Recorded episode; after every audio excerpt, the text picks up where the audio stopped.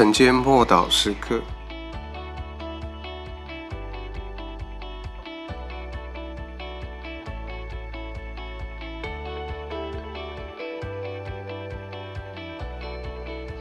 亚拿尼亚与撒菲拉，使徒行传五章一到二节，有一个人名叫亚拿尼亚，同他的妻子撒菲拉卖了田产。把嫁银私自留下几分，他的妻子也知道，其余的几分拿来放在使徒脚前。初代教会不但目睹了神的荣耀与神圣灵大能的彰显，也看到了神的审判。这段经文常被我们一笔带过，就在复兴当中，在所有的人都非常兴奋，而且教会非常。啊，用力的扩张的过程当中，这对夫妻突然的死亡，可能他们仍然被带到天上，但在世上，这样生命骤然的结束是为什么？他们乃是因着不诚实而死。或许你心里面会想，每一个人都有不诚实的地方啊，只是程度不同罢了。或许。但是，当它被记载在圣经中，这就是一个独特的事件。神并不期待我们完美无瑕，但他的确要求我们全心全意的摆上。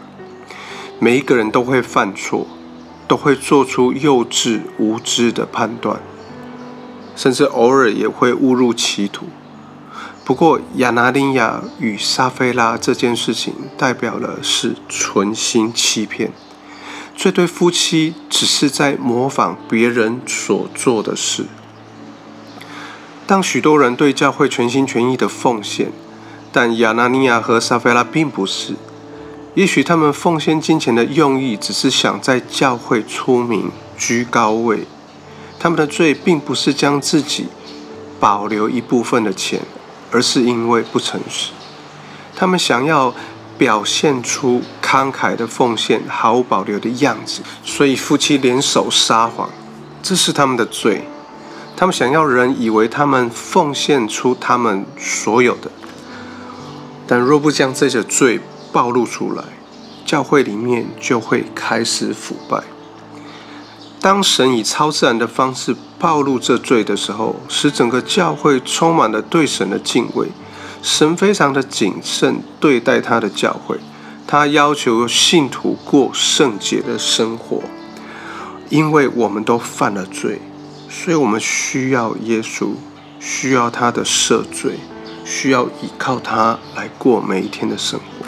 然而，我们若容许犯罪的生活习态，并且有意无意的带入教会的生活当中，甚至袒护。这样的行为必定为教会带来极大的、严重的灾难不可。我们一起来祷告：父神，我感谢你，你是检查我们内心的神，你是检视我们的动机、我们内在的神。主求你赐给我们亲切的心，好让我有正直的灵。